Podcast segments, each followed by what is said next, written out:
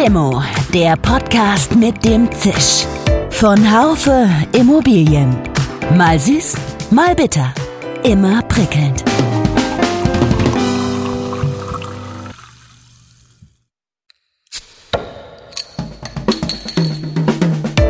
Limo, der Podcast mit dem Zisch.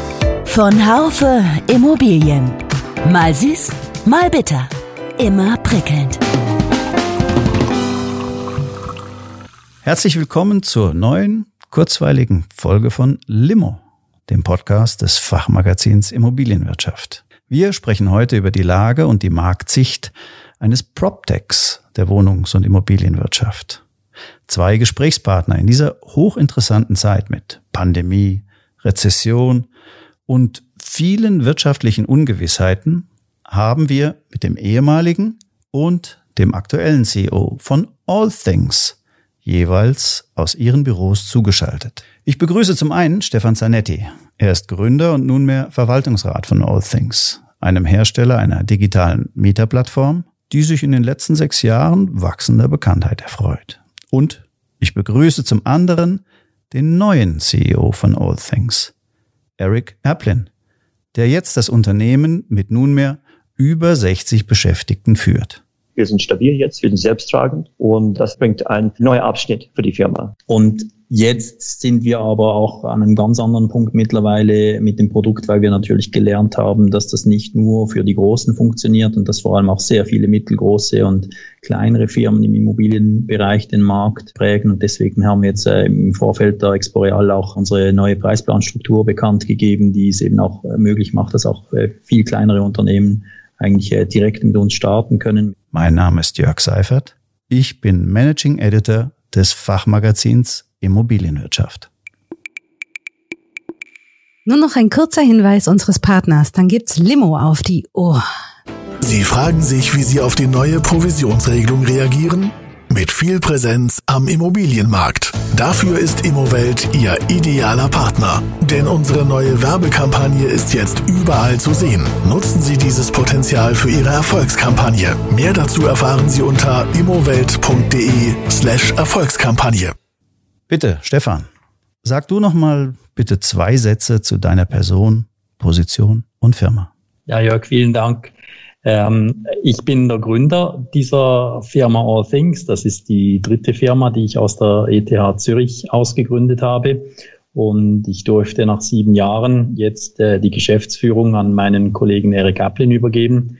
In der Schweiz heißt das, dass ich jetzt nicht mehr eben Geschäftsführer bin, sondern in die Rolle eines Verwaltungsratspräsidenten äh, gewechselt habe. Und das ist eine Rolle, die ich auch operativ ausführe. Also ich bin nach wie vor zu 100 Prozent bei der Firma dabei, aber nicht mehr für die operative Geschäftsführung zuständig, weil ich das an Erik übergeben durfte.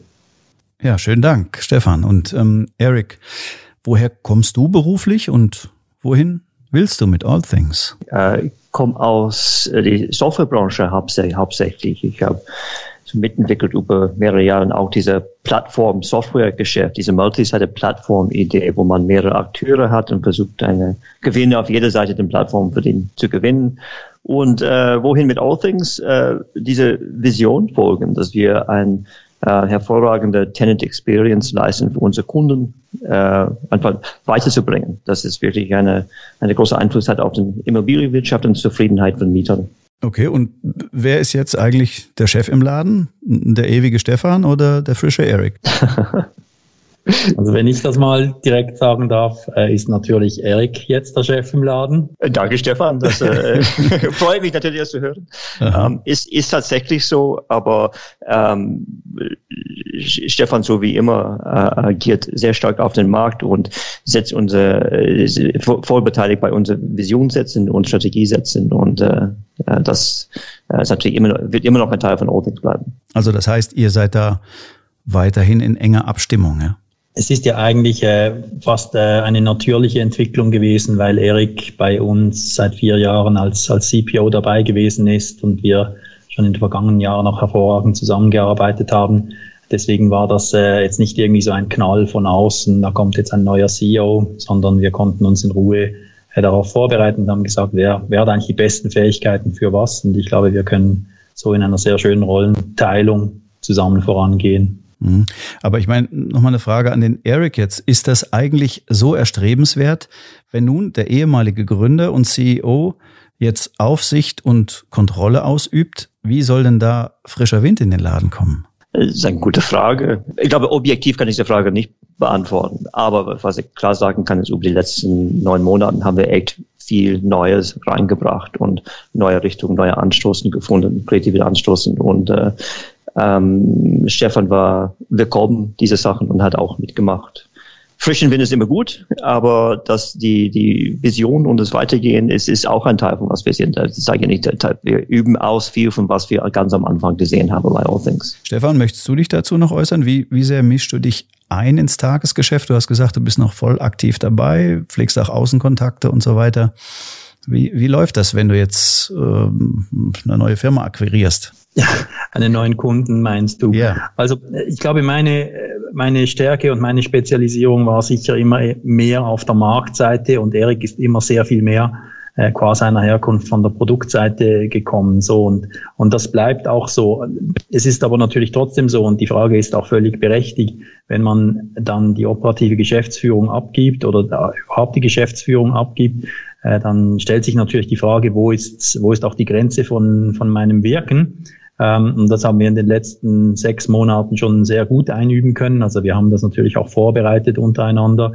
Ähm, tatsächlich ist es aber so, dass ähm, ja, dass es da und dort dann natürlich das Thema gibt. Okay, gut, bis hier gehe ich und da übergebe ich jetzt wieder quasi in die ja in die Organisation, die die Firma darstellt. Das muss man in den Griff kriegen. Das haben wir gut in den Griff gekriegt. Die, gekriegt. die, die Vorteile dieser Rollenteilung sind, sind eigentlich viel, viel größer als diese diese Feinabstimmungsthemen, die man dann äh, zwangsläufig ähm, auch äh, dabei hat. Oder das Schöne für mich ist, dass ich einfach äh, den ganzen Tag Zeit habe, mich wirklich um, um Markt und äh, marktstrategische Themen zu kümmern. Und mhm. das hat mir vorher halt auch gefehlt. Okay, ja. Sehr schön. Ja, dann wird man dich noch mehr draußen treffen. Das ist ähm, wunderbar. Kommen wir vielleicht nachher nochmal dazu, wo das demnächst der Fall sein kann. Ein Thema, wo es ein bisschen um Details geht. Ähm, ich persönlich bin ein großer Fan vom Dramatiker Samuel Beckett. Und der meinte mal, you failed, no matter, fail again, fail better. Und die neue Fehlerkultur ist ja eine Umgangsform, die die Startups mit hier in unsere Branche gebracht haben. Wie ist der Umgang bei euch mit der Fehlerkultur, Eric? Ich kann nicht sagen, dass ich das selber in All Things reingebracht habe, aber ich kann sagen, dass in meiner ersten Interview bei All Things, es war, äh, wir haben eine große Diskussion darüber gehabt, wo ich über ein paar Fehler von mir geäußert habe und ähm, ich erinnere, dass den Feedback nachher war, naja, da man merkt, dass du nicht Europäer bist, weil du so einfach offen darüber sprichst. Ähm, ich glaube, aus den Softwarebranchen sind wir, ähm, es kommt ein bisschen natürlich in den Sinn, dass man muss etwas versuchen. Man fängt an mit einem neuen Projekt, man weiß nicht genau, wie es laufen wird, bevor man angefangen hat, ein bisschen zu probieren, zu experimentieren. Und aus diesem ähm, Bereich komme ich. Und äh, das, was wir, dass wir das, da, ich begrüße das ganz herzlich, dass wir das immer mehr in den äh, Immobilienbranche sehen, die Bereitschaft auszuprobieren. Ich kann sagen, dass unsere äh, Kunden, die unsere erste Kunden und äh, teils unsere neue Kunden auch sind, äh, auch eher die, die bereit sind auszuprobieren. Und wir finden das äh, immer mehr in, in den Markt auch. Aber, aber von mir aus, ich finde diese Pferdekultur äh, wichtig, dass man äh, kleine Schritte macht, probiert, verbessert und äh, diese iterative Prozesse sind, äh, sind sehr kreativ, sehr produktiv und äh, eine schöne Arbeitsweise. Ja. Hast, hast du, Eric, da ein Beispiel mal für die Zuhörer? So vielleicht aus dem Kundenprojekt oder aus dem internen Ablauf, wo man gemerkt hat, oh, hier läuft aber was schief, das müssen wir anders machen? Eine große bei uns, die, man sieht auch die Ergebnisse in unseren jetzigen Strategien. Vor ein paar Jahren, wir haben uns wirklich um den Registrierungsraten äh, von unserer, wie viel äh, registrierte Nutzer haben wir. Und äh, das, was in unser Geschäft ist ein B2B-Geschäft. Wir, wir bieten eine Dienstleistung an zu Kunden. Eigentlich ist es die, die Mietern gehören, sind für unsere Kunden, unsere Kunden soll die onboarden, unsere Kunden soll die zu registrieren. Und wir haben aber wir haben das angenommen, also wir mussten das machen. Und wir haben immer so versucht, äh, uns konzentriert auf dieses Registrierungsproblem. Mhm. Was wir nicht gefragt haben, ist, warum ist es irgendwie, dass, dass die, die Mieter das nicht unbedingt wollten, dass sie brauchen andere Möglichkeiten, in Kontakt zu kommen und sie waren nicht gewöhnt einfach, sie, sie wollten, möchten keine App downloaden, nur diese eine Anliegen zu bearbeiten. Und deswegen sind wir irgendwann ist bei uns klar geworden äh, und haben wir angefangen, diese 100% Mieterkommunikation zu reden, darüber zu reden und diese Omnichannel-Technologien auf den Markt zu bringen und das wirklich uns darauf zu konzentrieren, dass man äh, Mieten anbinden konnte auf jede Kanal, äh, E-Mail oder Textmessage oder auch Telefon, dass wir äh, nicht unbedingt die ausschließen dann. Und das war eine, eine Beispiel, wo wir angefangen haben in einer Richtung, aber haben die falschen Fragen gestellt. Und man muss, äh, ja, irgendwann wird es klar und dann man muss äh, korrigieren. Ich meine, das zeigt ja auch die, dann die Kundenorientierung. Das äh, gehört wahrscheinlich auch zum Geschäft, dass man merkt, okay, wir wollen halt alle Meldungen, die die Mieter uns äh, hier mitteilen, auch bekommen und bearbeiten können. Ähm, hast du noch ein Beispiel, ähm, Stefan?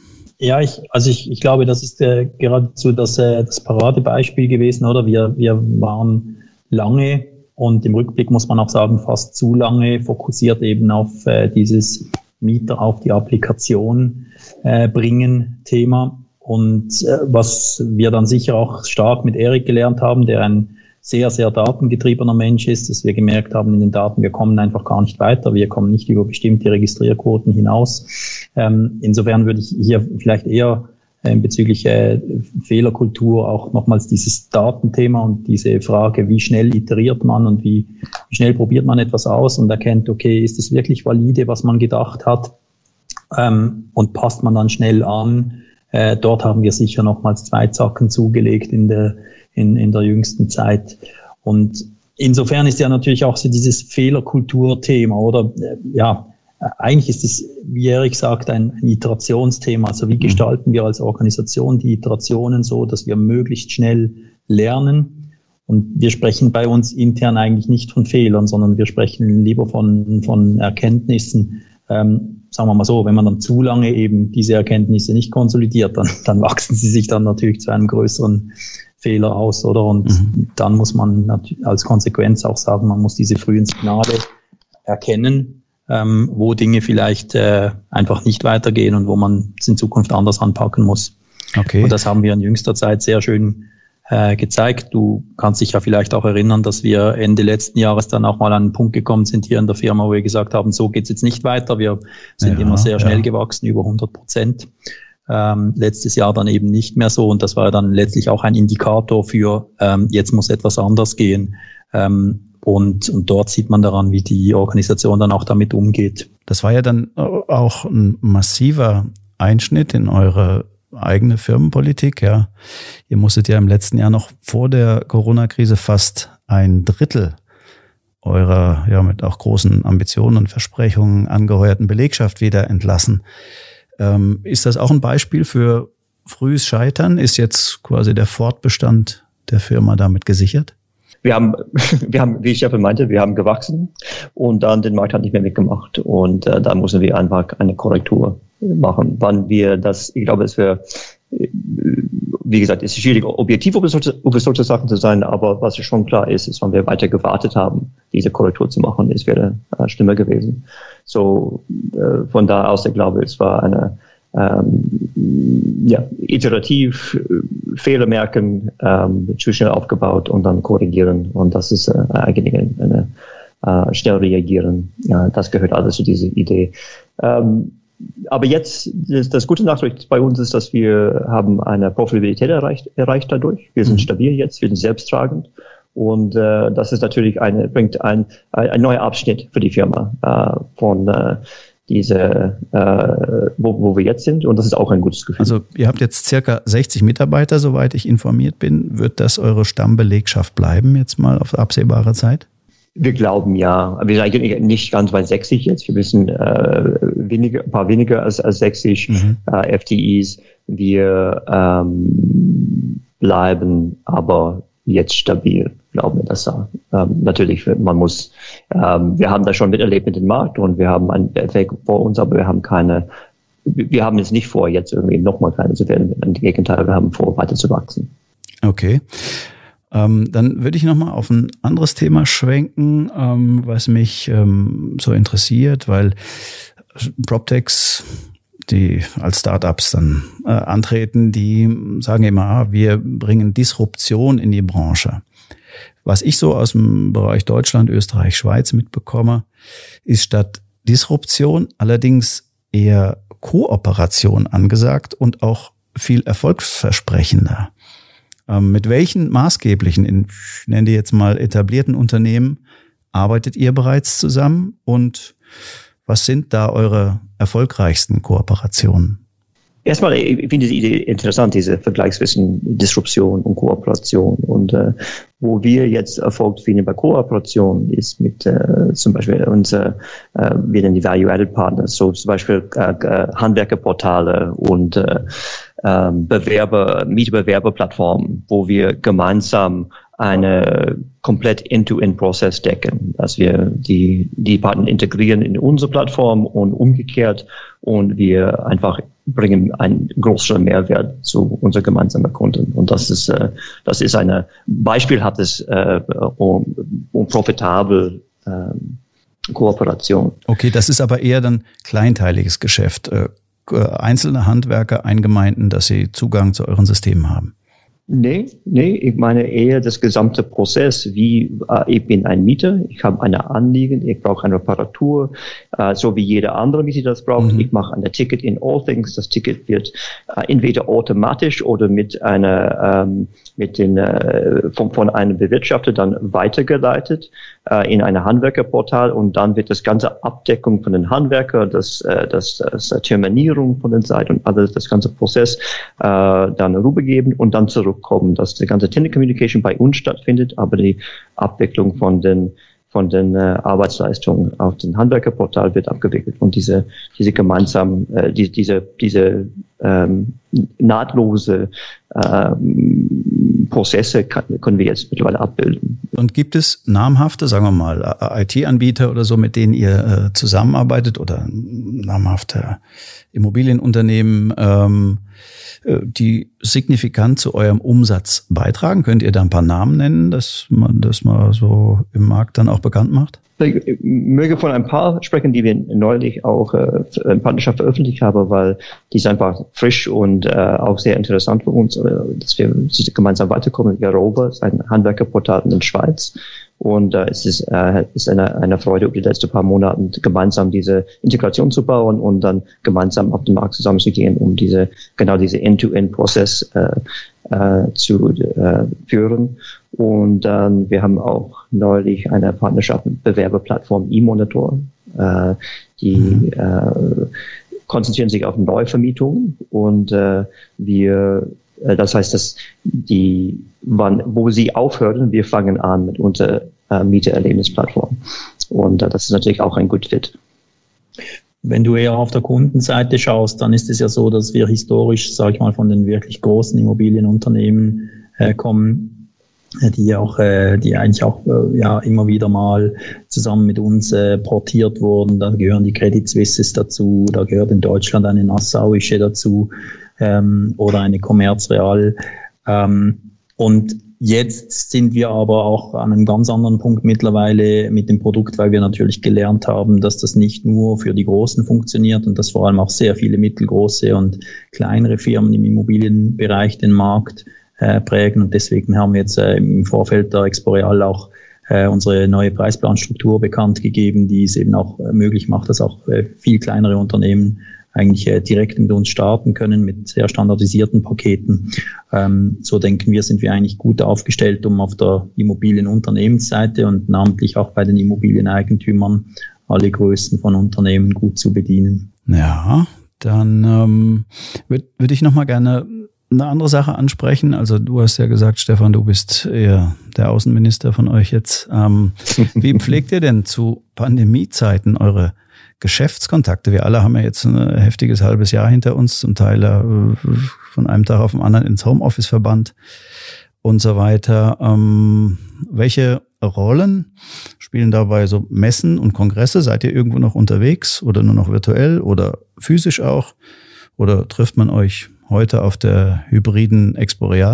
Also zunächst einmal war es ja so, dass äh, Corona ähm, glücklicherweise für uns auf der Seite unserer Kunden und auch Prospects ähm, zu einer Beschleunigung geführt hat in der Nutzung von digitalen Kommunikationsinstrumenten, äh, ob das jetzt Zoom oder sonst etwas ist. Und das hat uns das Leben äh, zuerst einmal wirklich sehr vereinfacht, äh, weil wir auch viel weniger reisen mussten ähm, und unsere Kunden eigentlich dorthin gekommen sind, äh, technisch, wo, wo wir auch schon länger waren, jetzt im Austausch äh, unter, unter vielleicht gleichartigen Unternehmen. Ähm, aber es ist trotzdem so, ähm, in den ersten Monaten haben wir noch nicht so viel davon gemerkt, weil man hat natürlich auch eine, äh, ja, eine, eine volle Pipeline von Prospects und so weiter. Jetzt merken wir aber schon, dass äh, die Messen ähm, angefangen haben, ein bisschen zu fehlen.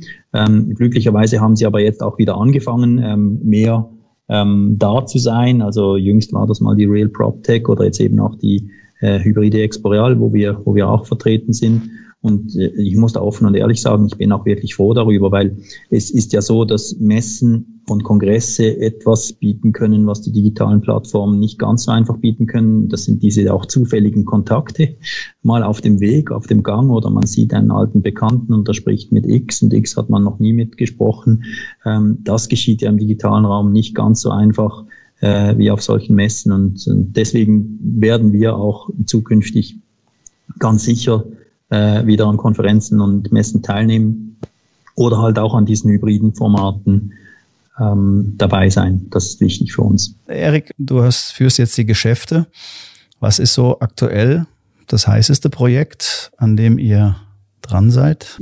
Stefan hat es schon vorher betont, wir arbeiten jetzt, ähm, wir dienen hauptsächlich Enterprise-Kunden, aber Enterprise-Kunden haben verschiedene Größen und wir bringen eine Reihe von ähm, äh, äh, Paketen auf den Markt jetzt. Also äh, mit ähm, äh, für ein kleinerer Preispunkt, ein Anfangspaket, wo man einfach anfangen kann mit All Things und Erfahrungen sammeln kann. Was wir merken, ist dass sogar bei größeren Kunden manchmal, sie möchten mit einem Gebäude anfangen oder mit einem kleineren Projekt anfangen und wir möchten das so schnell und leicht wie möglich machen. Und das heißt, ähm, ob das ist ein, ein smartes Webform, wo man ohne weitere Konfiguration einfach weiterkommen kann, können, oder eine simple Produktpackage, die, die geht nur für Ticketing, oder ob es eine etwas erweiterte Produktpackage, wo man auch die Mietern mit Kommunikationstools äh, binden konnte, anbieten konnte. Äh, diese, wir, wir bringen diese auf, die, auf den Markt gerade und äh, darauf sind wir sehr gespannt, wie das äh, äh, angenommen wird. Das muss man sich dann so in, in Stufen vorstellen? Wir bringen alles auf den Markt mehr oder weniger gleichzeitig, aber die Idee ist, dass wir äh, für eine Kunde, die Kunden durchgestuft arbeiten und Kunde wählen, was die am besten passt. Ähm, was wir glauben, ist, dass äh, viele werden weitermachen mit den Plattformen und natürlich sie möchten weiter Integration haben, äh, weil es bringt einen Mehrwert einfach. Aber die sind äh, gute Anfangspunkte. Wir versuchen die gute Anfangspunkte zu finden. Also kleine, kleine Einstiegshürden äh, nehme ich da. Okay. Was mich immer interessiert bei äh, den Startups, ähm, wie das dann so grundsätzlich läuft. Also zum Beispiel, ihr habt jetzt gesagt, okay, ihr, ihr tragt euch jetzt selber mit in eurem Geschäft, aber wie hoch ist denn die Investitionssumme, die ihr bereits akquiriert habt? Es gibt ja zwei ganz grundsätzliche Herangehensweisen. Man kann sagen, wie das im Startup-Umfeld heißt, man ist bootstrapped unterwegs. Also zuerst nimmt man das Geld ein und entwickelt äh, vielleicht auch ein bisschen mit eigener Kraft eine Lösung und äh, entwickelt sich organisch weiter. Mit äh, je mehr Einnahmen man generiert, äh, baut man die Plattform weiter aus. Das habe ich bei den anderen beiden Firmen, die ich vorher gegründet habe, auch so gemacht. Aber hier war wirklich das Ziel, eine Plattform zu bauen, die auch grundsätzlich global skalieren kann. Und dann braucht man auch Kapital dafür in der Regel. Und wir haben in mehreren Investitionsrunden zunächst mal ja, mit Leuten, die uns nahe standen und auch Industrieprofessionals, äh, manchmal Business Angels, bei uns irgendwie Advisor genannt, ähm, Geld eingesammelt. In Summe sind das 19 Millionen, wobei das nicht alles nur ähm, äh, Shares sind, die wir rausgegeben haben. Teilweise sind das auch Darlehen, beispielsweise vom schweizerischen Staat, weil wir ähm, auch zur CO2-Reduktion durch unsere Lösung beitragen. Mhm. Und von diesen 19 Millionen, die sind natürlich maßgeblich in die Plattformentwicklung reingeflossen. Also man kauft sich Geschwindigkeit dadurch und dann natürlich auch in den Vertrieb und in die Internationalisierung. Ähm, ist aber auch bei weitem noch nicht alles ähm, aufgebraucht. Wir haben natürlich mit der letzten Finanzierungsrunde 2000 2018 war das, äh, gute 12 Millionen ähm, von VCs geholt. Ähm, jetzt mit der Entscheidung, dass wir gesagt haben, wir sind nicht so schnell gewachsen, wir stellen die Firma äh, auf Profitabilität, ähm, sind wir in einer sehr komfortablen Lage, dass wir unser Geschäft heute gut so aus eigenen Mitteln, aus Einnahmen betreiben können und trotzdem noch eine Kriegskasse haben für die Themen, wo dann das Wachstum wieder anzieht. Und genau das ist das, was wir jetzt sehen und eigentlich dann quasi die, vorwärts schauen, wieder die nächste Frage kommt, wo und wie investieren wir jetzt äh, das Geld, was wir eh noch haben und oder vielleicht dann auch in neuen Runden äh, wieder viel stärker, um das Wachstum wieder weiter voranzutreiben. Das heißt, seid ihr jetzt den Erwartungsdruck der VCs, der Venture Capitalists jetzt los? Die VCs, das ist ja ein, ein, ein das sind Risikokapitalgeber. Und die wissen natürlich auch, dass von zehn Firmen, in die sie investieren, äh, nicht alle immer gleichzeitig gleich ähm, überperformen. Ähm, jetzt war im letzten Jahr, wo wir, wo unser Wachstum eben auf 30 Prozent äh, gesunken ist von 100 Prozent, war es natürlich schon so, dass wir nicht jetzt gerade im Zielkorridor ähm, gelegen sind, aber äh, wir müssen sagen, die, die haben extrem konstruktiv äh, reagiert. Es war eigentlich auch beeindruckend zu sehen, wie, ja, wie viele Erfahrungen sie halt in solchen Situationen auch haben, weil das geschieht ja laufend äh, bei VCs. Und wir haben dort sehr profitiert von einfach vom, vom Know-how, auch wo sie gesagt haben, schau, jetzt muss man auf dies achten oder ähm, so, ähm, ja, so, so geht man in so einer Phase vor und das ist dann das nächste, was man tun muss. Ähm, Druck haben wir eigentlich nicht erlebt. Ähm, selbstverständlich sagen die VCs, klar, sie haben eine, eine, Erwachs eine Wachstumserwartung, aber ich, also jetzt mal ganz ehrlich, das ist ja auch das ist ja das, was wir selber auch haben. Also mhm. Wir haben ja diese VCs mhm. an Bord geholt, weil wir eben wachsen wollten. Und wir wachsen ja auch, aber halt letztes Jahr eben nicht so schnell, äh, wie wir es uns gewünscht haben. Und wir wollen dort auch wieder zurück. Wir sagen, diese Lösung ähm, sieht so, dass, es, äh, dass, dass wir wieder voll in den Zielkorridor äh, hineinkommen. Und letztlich sind wir auch sehr zuversichtlich, dass mit den neuen Themen, die wir jetzt an den Markt stellen, dass sich das wieder einstellen wird. Mhm. Okay, wir werden das äh, weiterhin beobachten, ja, als Fachjournalisten. Ähm, Eric, ähm, wo, wohin soll es denn mittelfristig mit All Things gehen? Wie, wie sieht da das Szenario aus? Äh, Stefan hat eben gesagt, na ja, mit den Investoren, da äh, ist nicht so wild, dass wir haben ja die gleichen Erwartungen. Das heißt, äh, stehen da keine Exits an oder gibt es bald nochmal eine neue Finanzierungsrunde? Was ist da geplant? Wir haben einige neue Technologien, die wir auf den Markt bringen, neue Features, neue Partnerschaften und ähm, wir versuchen weiter unsere Marktpräsenz zu erweitern und unsere jetzige Kundschaft weiter zu bedienen und neue Kundschaft zu finden. Das ist unser Plan, jetzt einfach die, die Firma weiterzubringen. Wir haben auch, Allthings hat immer eine große Vision gehabt für den, äh, und mit immer die Kunden ausgesucht, die auch diese Vision mitteilten. Ich kann nur sagen, dass wir haben wie immer große Ideen, äh, viel von Stefan betrieben natürlich. Äh, das ist äh, äh, und äh, ja, das, das, das kannst du von uns erwarten, auch in der Zukunft, dass wir weiter diese Ideen äh, rausbringen und, äh, und weitertreiben. Okay. Man kann es auch anders sagen, Jörg. Dann, wenn uns die Ideen ausgehen würden, dann denken wir sicher intensiv und ein bisschen vorher natürlich auch schon äh, darüber nach, ob man die Firma mit etwas anderem zusammenbringt und so weiter. Mhm. Aber das ist halt leider weit und breit nicht zu sehen, dass uns die Ideen ausgehen. Okay. Und wir haben Lust, wir haben wirklich Lust, das Ding äh, jetzt selber voranzutreiben. Ja, ich meine, wann ist eigentlich aus einem Startup ein Grown-up geworden? Äh, seid ihr das bereits? Ja, ähm, interessante Frage. Also ich, ich glaube schon, oder? Und ich, ich bin sogar heute schon so weit, wir waren am Anfang sicher auch mit Protagonisten dieser ganzen sogenannten PropTech-Bewegung. Wir waren ja wahrscheinlich einer der ersten. Ja, das stimmt. Wir kennen uns schon seit, seit fünf Jahren. Ne? So. Ja, genau. Wir sind auch seit fünf oder bald sechs Jahren jetzt im Immobilienmarkt unterwegs und genauso zu 2015, 16 ist das dann diese Schachtel PropTech ähm, auch aufgekommen und davon haben wir auch sehr profitiert. Mittlerweile ist es so, dass wir, dass wir uns nicht mehr immer noch so wohl fühlen mit dieser Idee, als PropTech-Unternehmen bezeichnet zu werden. Ähm, ich glaube, es hat auch negative Aspekte dran, oder? Es kommt dann immer so zu einem Gegensatz, ja, hier ist die Industrie und dort sind die PropTechs und so weiter. Aber das ist ja nicht so. Ich meine, am Ende muss jedes Immobilienunternehmen auch ein Technologieunternehmen werden. Und für uns wäre wirklich, äh, wäre wirklich etwas erreicht, wenn man dann irgendwann mal aufhören würde, von von PropTech Companies zu sprechen und einfach von Technologieunternehmen im Immobilienumfeld, ähm, die, ja, die irgendwo einfach auch ein Kontinuum sind für die, für die alten bestehenden ähm, Immobilienunternehmen, die müssen alle dorthin ähm, kommen. Und ja, zurück zum, zu deiner Frage, also wir, wenn, dann sind wir sicher ein, ein Grown-up, auch jetzt mit dem Thema, dass wir mittlerweile profitabel sind und pflegen einige Ideen, die wieder Startup werden könnten innerhalb dieser Firma.